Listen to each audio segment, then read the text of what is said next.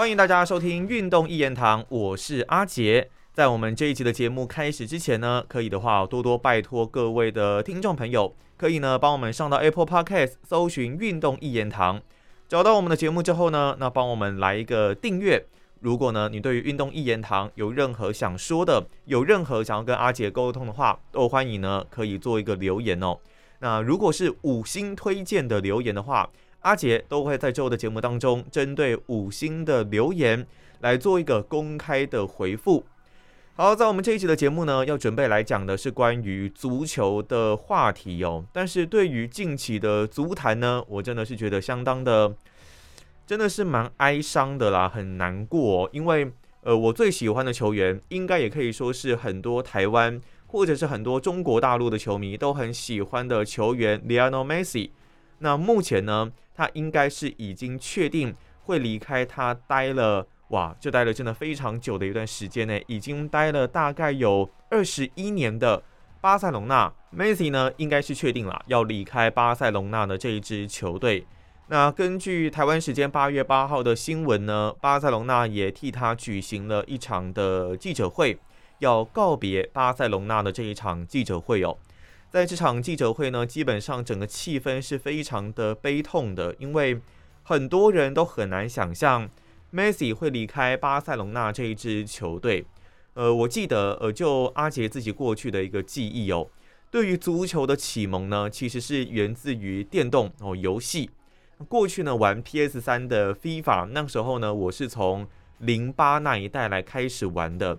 一直以来呢，因为在那个时候很多人都很喜欢皇马这支球队，所以呢我就有点反骨啊，就觉得说我不想要喜欢很多人喜欢的球队。那个时候呢，并不觉得巴塞隆纳在台湾有非常非常多人喜欢，可能有，但是我自己不知道。所以呢，我那个时候决定，诶，我要支持巴塞隆纳这支球队。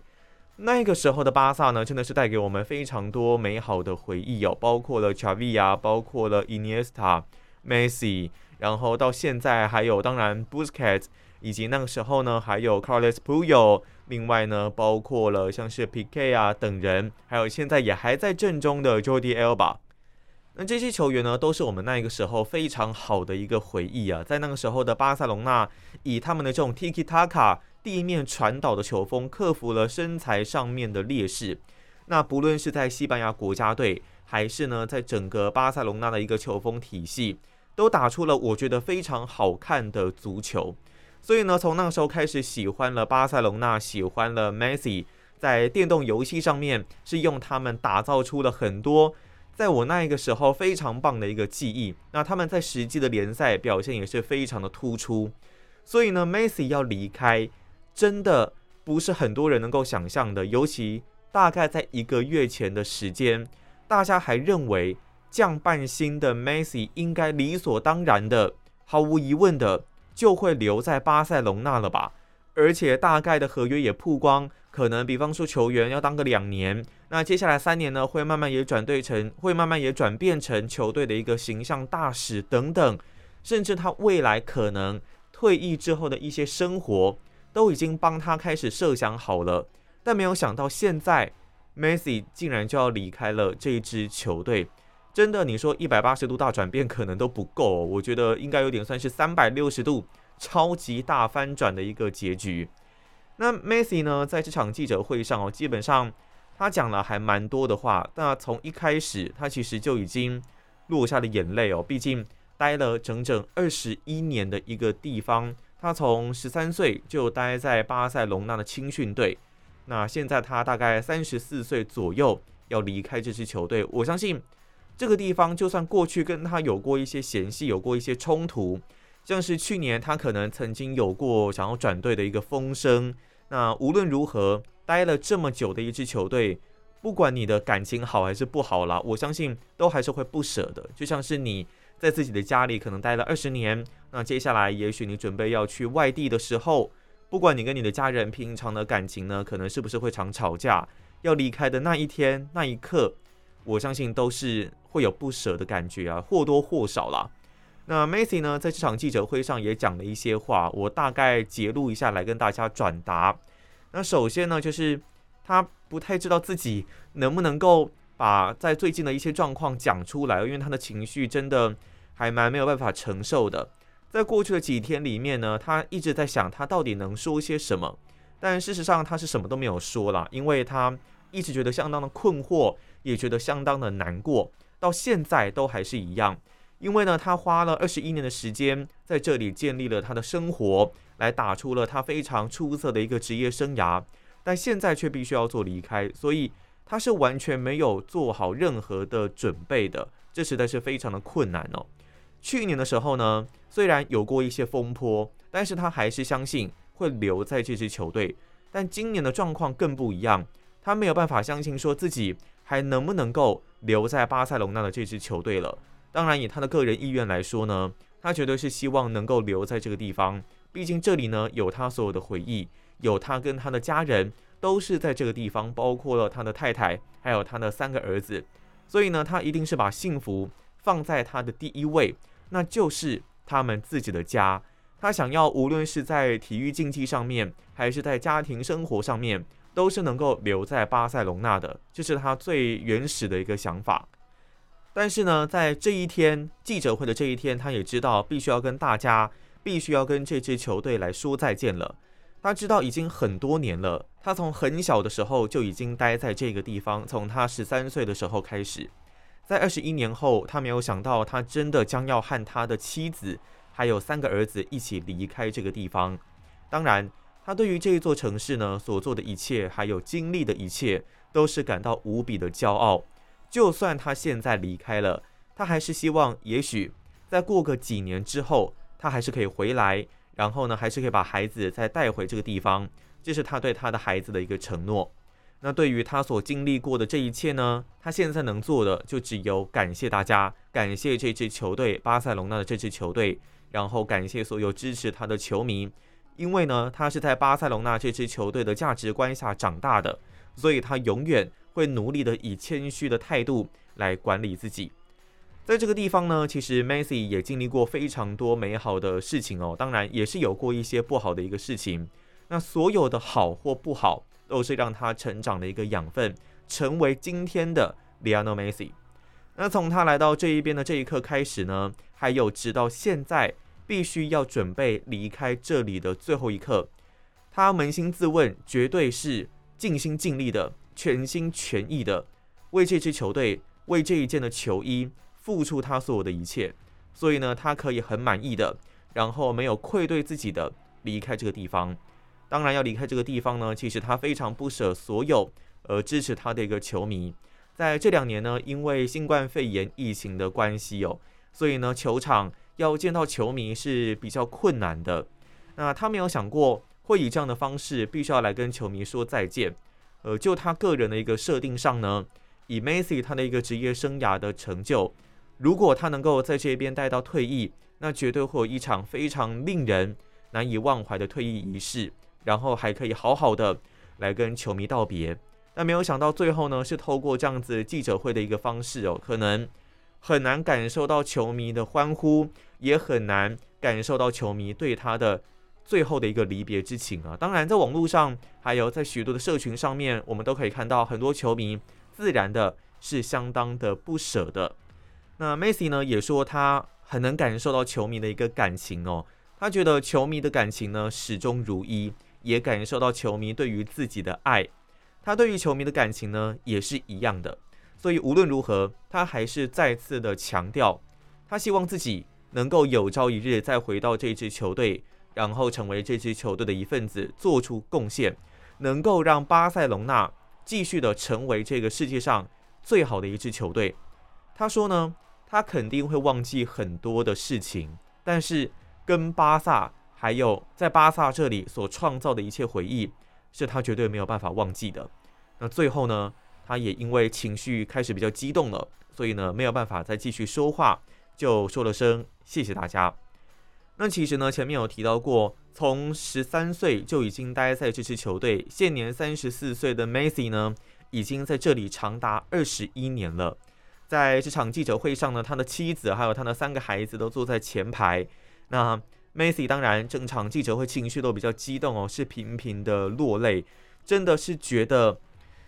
看到这样子的画面，实在是非常的难过。看到自己最喜欢的球星必须要离开这个你从来没有想过他会离开这里的一个地方，这样的局面，我相信是没有任何人会想到的。很多球迷呢就开始在检讨，说为什么会发生这样子的一个状况。那首先呢，其实在一个月前左右，我们大概也都知道说，Messi 为什么要降半薪。主要呢，就是因为其实，在西班牙甲级足球联赛这边是有一些政策的，例如他们有这个薪资上限的一个规范，在上个球季标准呢大概是三亿八千万欧元左右，但是呢，以巴塞隆纳这支球队来说，他的这个团队的薪资呢就高达了六亿七千万欧元，也就是说基本上已经超标大概一倍左右的一个情况了，所以。也可以知道，巴塞隆纳的财政是非常的困难，尤其呢，他们现在有超过一十一亿哦，十一亿哦，不是一亿哦，十一亿欧元的一个负债，他们的财政状况是比较没有办法继续的来接受更多高薪的球员。那但是怎么会想要放走 Messi 呢？那当然，Messi 他的薪资虽然他同意要降半薪，但就算是降半薪之后的合约，年薪基本上应该都还是超过六千万欧元的。在这样子的一个情况下，就巴萨的一个角度而言，他势必必须要放走更多的一些球员，还要再砍掉更多的一些高薪球员，然后呢，来容纳梅西这一个就算降半薪依然是非常高薪的一个超级巨星哦。那加上他们又有负债，然后呢，加上团队薪资的一个关系。所以球队变成根本就没有办法来留下 Macy 了。对于这样子的一个原因呢，球迷是相当的不满啊，觉得怎么会发生这样子的状况呢？你放谁走都可以，但是也不是说你放谁走都可以，就是你怎么会放走的是 Lionel Messi 这个巨星？你放走其他人，也许大家都还有理由，大家都还有一些呃所谓的借口吗？可以来试图的找这个理由。但是现在放走的是 Macy 这个跟球迷、跟巴塞隆纳这个地方这支球队连接非常好的一个巨星，非常好的一个球员，却放走他，实在是令人百思不得其解。所以呢，很多人都谴责巴萨管理层的一个做法。他认为，哎，你都给其他球员像丁贝雷、像是 Griezmann 这些球员，给他们很好的合约，然后呢，把他们留在球队阵中。但是从最近几年，巴萨在青训体系上没有办法产出这么大量的优质球员之后，球迷们也开始怀疑：诶，巴塞隆纳，你的政策是不是开始转变了？怎么会好像过去你从青训找到很棒的材质的材料的球员，找到很棒的天分的球员，然后经过你们优良的训练体系，把它转化为在球场上面实际的一个战力？现在好像不是，好像有点变得跟皇马一样。一直都在频频的招兵买马，而且呢，可能也不一定会考虑教练的一个战术体系，会考虑这一名球员的球风到底适不适合这支球队，而是只要对方可能在其他联赛、在其他球队表现很好，就用高薪把他给挖过来，好像只要有钱，你不经思考就做出这样子的一个决定，所以这是令球迷啊最没有办法去接受的这个地方。那当然，现在因为 Messi 他的情绪呢还是比较激动的，所以还没有跟其他的球队陆续的联络。大家要知道，像 Messi 这种等级的球员，他一旦抛出了离队的震撼弹，绝对是会吸引各大球队要来抢这一位的球员。所以有很多球队已经虎视眈眈、磨刀霍霍，准备呢要对 Messi 这边的阵营来提出合约了。那但是 Messi 情绪还很激动啦，所以目前应该是还没有跟其他豪门球队有联系的一个消息啊。那当然，现在传出了很多的风声。首先呢是曼城这一边，曼城呢对于 Messi 是相当有兴趣的。不过，呃，这个说来也蛮吊诡的，也蛮意外的，就是在 Messi 离开之前，其实在今年夏季的这一个转队窗口开启之后，曼城过去的主战球星呢 Aguero。其实呢，就已经转战到了巴塞隆纳。那很多人都很期待，一样来自阿根廷的阿圭罗可以跟梅西有一个不错的一个搭配。但是而现在 Messi 也离开了，所以两个人呢要能够配在一起也比较没有办法。那目前当然有传出曼城对 Messi 是很有兴趣，可以说是很多的球队对 Messi 都很有兴趣。但曼城以他们的一个薪资状况来说，可能也不见得能够负担 Messi 的这个超级高额的合约，除非他们要再砍掉一些其他球员，但应该也不太可能在阵容配置上做这样子的一个调整。所以呢，接下来呼声最大的还是法国甲级联赛的巨头哦，巴黎圣日耳曼，这是目前呃传的最凶的一支球队。基本上呢，圣日耳曼他们的整体战力哦也是没有太大的一个问题啦。在今年的欧洲冠军足球联赛呢，他们也是有挺进到准决赛，最终啊才败在曼城的脚下哦。所以现在他们自然希望哦可以再补进一枚坚强的战力。那如果以 Messi 现在的一个状况来说呢，相信是可以符合巴黎圣日耳曼的一个需求。基本上呢，以巴黎他们的一个阵容来说哦，要容纳 Messi 应该是没有太大的问题，而且他们的战力是顶尖的哦，包括了可能过去在巴塞隆纳也跟 Messi 搭配过的内马尔，然后呢，还有巴黎的未来之星姆巴佩也是在球队阵中。他们今年呢，也是拿下了意大利国门。他们非常强大的一个门将啊，Donnarumma。那另外呢，还有包括了像是 v e r a d i 啊，西班牙传奇后卫，过去在皇马的 Sergio Ramos 啊，也是这支球队所属的一员哦。以整体战力上面来说，要符合 Messi 这边的需求，应该是没有太大的一个问题啊。那当然，还蛮有趣的是，过去一直跟 Messi 在西甲联赛战场上面，甚至欧冠联赛战场上面对抗的 Sergio Ramos。也是已经来到了巴黎圣日耳曼的这支球队阵中哦。那他自己也特别提到了这件事情啊。他说：“呃，如果呢，Messi 能够来到这支球队，他绝对会很享受跟这个顶级球星同队的感觉哦。”这一位皇马的旧将呢，对于 Messi 这个宿敌给出了相当高的一个评价。当然，任何球员我相信都会对 Messi 提出相当好的一个评价哦。那另外像是迪玛利亚啦，然后还有 Paradis 啦，都是 Messi 在巴塞隆纳或者像是国家队阿根廷的老队友啊，感情都已经算是不错。那巴黎呢呼声会这么高的，其中还有一个很关键的原因哦，那就是它跟西甲引进的薪资上限是不一样的。发甲呢它是没有薪资上限的，也就是说。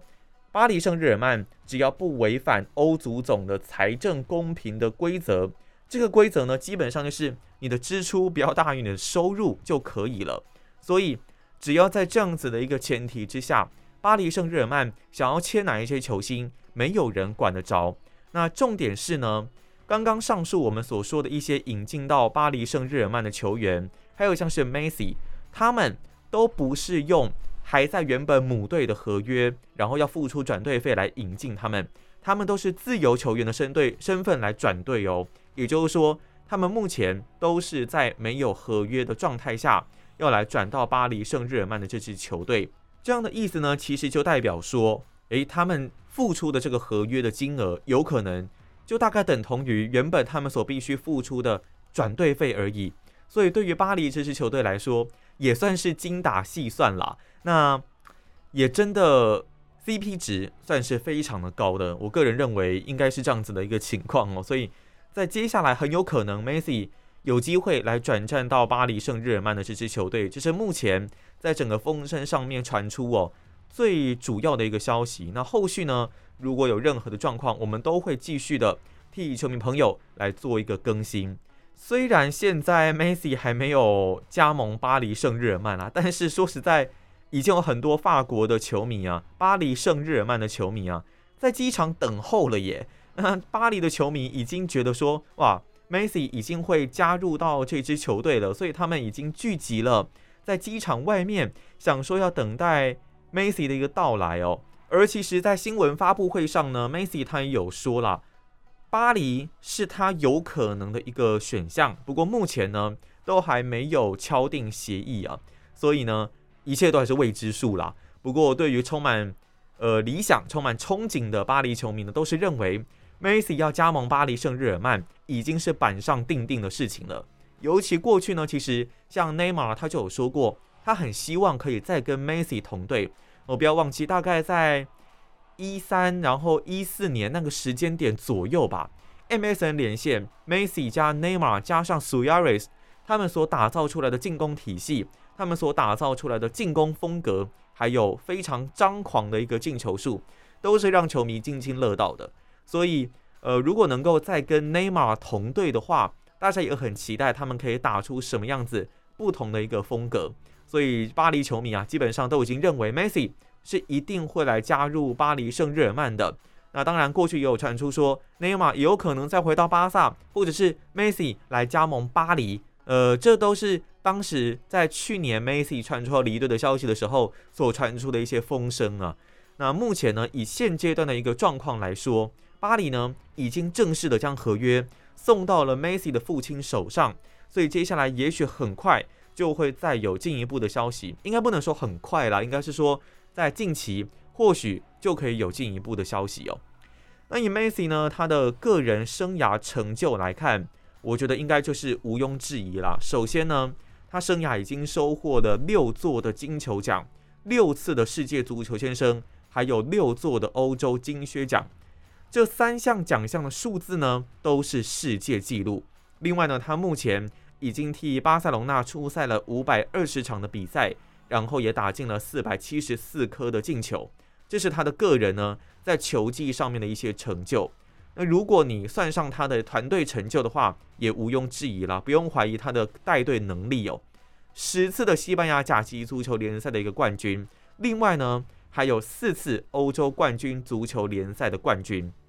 那除了这个之外，Messi 还有一个很重要的一点，对任何球队来说都很重要的一点，就是他个人在场外的经济效益，还有他的一个商业价值。基本上，他个人甚至可以创造大家会去看西甲最主要的一个理由，就是因为他在 C 罗从皇马离开，加盟了意甲的尤文图斯之后，大家会来看西甲，很大一部分的原因是可以看到巴塞隆纳跟梅西在场上的一个比赛。所以现在连梅西也离开了，很多包括了皇马的球迷哦，都认为这绝对不是一件好事，因为呢，他对于西甲或者是像 C 罗，他是从英超过来的嘛。那 C 罗基本上在那个时候在西甲，那 Messi 也在西甲，真的是可以创造西甲最令人难以想象的一个商业价值。不过现在两个人都已经离开这一支球队了，所以很多球迷都认为，哇，接下来西甲可能会经历一段还蛮辛苦的时期。那 Messi 呢，大家也都知道，在青年时期的他呢，因为有这个身高的问题哦，他在十一岁的时候。被诊断出有生长激素的缺乏症，在那个时候呢，他所待的球队啊是纽维尔救生这一支球队。这支球队呢，它并不是以战绩出名哦，它在阿根廷呢是以培育很多名将来出名的，包括了像是 Gabriel Bautista、Jorge Bordano 等人呐。那那个时候呢，这一支纽维尔救生啊，其实他并没有打算要帮 Messi 出钱来治疗他的生长激素缺乏症，最后呢是巴塞隆纳。愿意来帮他出钱治疗，大概是每个月要一万美金的一个治疗费，哇，换算台币大概就是要三十万左右啊，一个月哦，一个月一万美金的治疗费，巴塞隆纳愿意来帮 Messi 支付，然后呢，让 Messi 来加入到他们的青训队，所以呢，这也是 Messi 他所开启的一个跟巴塞隆纳之间所开启的一个缘分。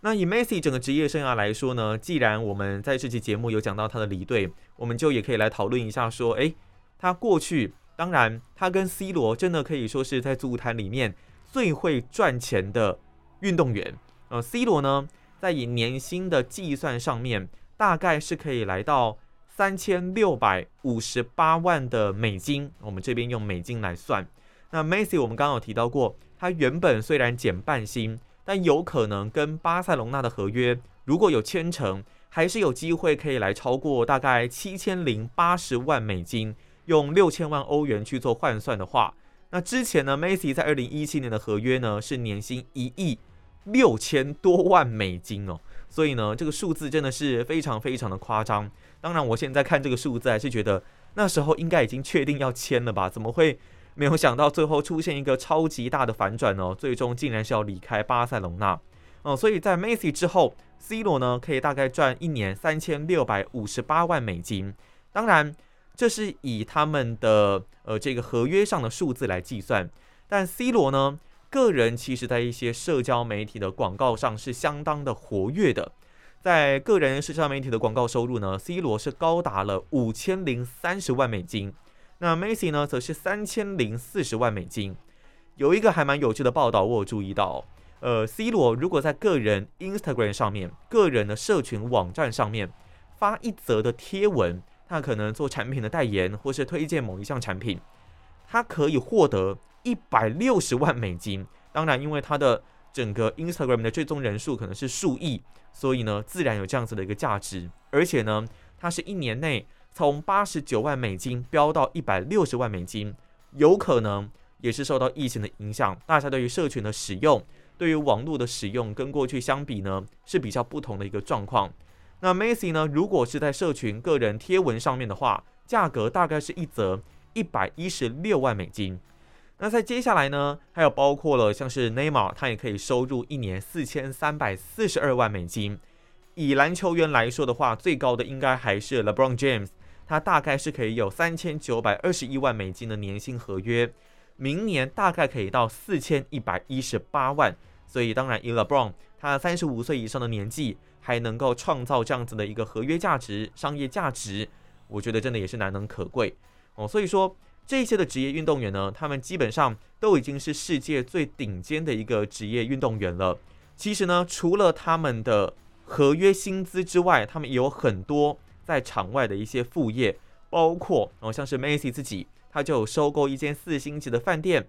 ，Hotel M I M s i g e s 那这间饭店呢，它的内装风格啊是相当的高级，但是呢，主要还是以低调为主。另外，Macy 他其实还有自己个人的服饰品牌 The Macy Store，副业呢也可以另外再让他赚进三千三百万美金左右。至于如果你要说到副业啊，足球员里面 C 罗的副业，你就绝对是不能不提哦。除了他刚刚我说过他在 Instagram 在个人社群上面的一些经营之外，他也有自创服饰品牌 CR Seven。这个 CR Seven 呢，他有卖很多的像是内搭的一些服饰啊、牛仔裤啊、衬衫啊，甚至童装也是有的。他自己的儿子也是代言人哦，所以这个服饰品牌其实提供了多样化的选择，加上 C 罗他的哦这个面相啊，还有他的身材，自然可以吸引到很多人。去买他的这个品牌。另外呢，他也跟 Macy 一样，也是有进军到了饭店市场。他跟葡萄牙知名的一个饭店品牌 Pestana 有了一个合作，在当地呢开了三间命名为 CR Seven 的高级饭店。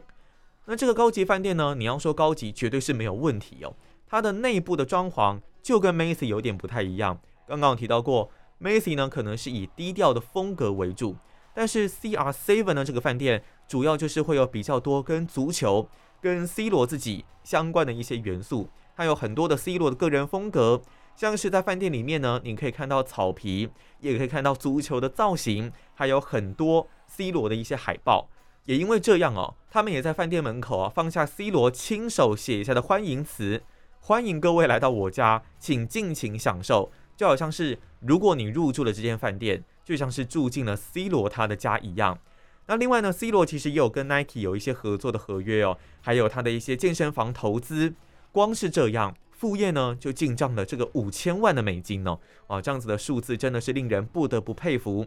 这些球员，他们除了在场上用尽全力，缴出自己最出色的表现之外，但是大家也都知道，其实呢，运动员的职业生涯是有限的。就算你踢得再好，打得再久。也许大概顶多到四十到四十五岁就已经是最紧绷了，但是这样子的一个数字，对于很多的上班族，对于很多做一般工作的人来讲，可能职业生涯大概也才到了三分之二或是一半左右的一个时间而，呃，不会是一半了，这样你要工作到九十岁耶，应该大概就是三分之二左右的一个年纪年限吧。所以这些球员呢，他们如果真的打得这么久，那也会利用自己在场上的一些表现，好好善用自己的价值。创造出自己的一些品牌、个人的一些副业，然后自己呢，可以在退役之后有更多的一些不一样的多元收入。这我觉得也是可能东方、台湾啊、大陆的运动员必须要去思考的这个问题。你对于自己的生涯规划，对于自己未来可能在离开了职业赛场之后，必须要转换到什么样的跑道，我觉得都可以再多花一些的心思来好好的思考。国外的这些选手呢，他们当然呃球踢得非常好，打得非常棒，但是他们的思考这些的头脑灵机应变，还有对于自己未来的一些想法，绝对也是值得大家的借鉴。好，那以上呢就是我们这一集的节目内容哦。如果呢你对运动一言堂有任何的建议，想要反映给我们知道，欢迎呢可以上 Apple Podcast 搜寻运动一言堂，然后留言给我们，或是找到运动一言堂的脸书以及 Instagram，那也都可以私讯小盒子等等，我都会呢亲自的来去看，来去做一些的回复。好，那我们就下期节目再见喽，拜拜。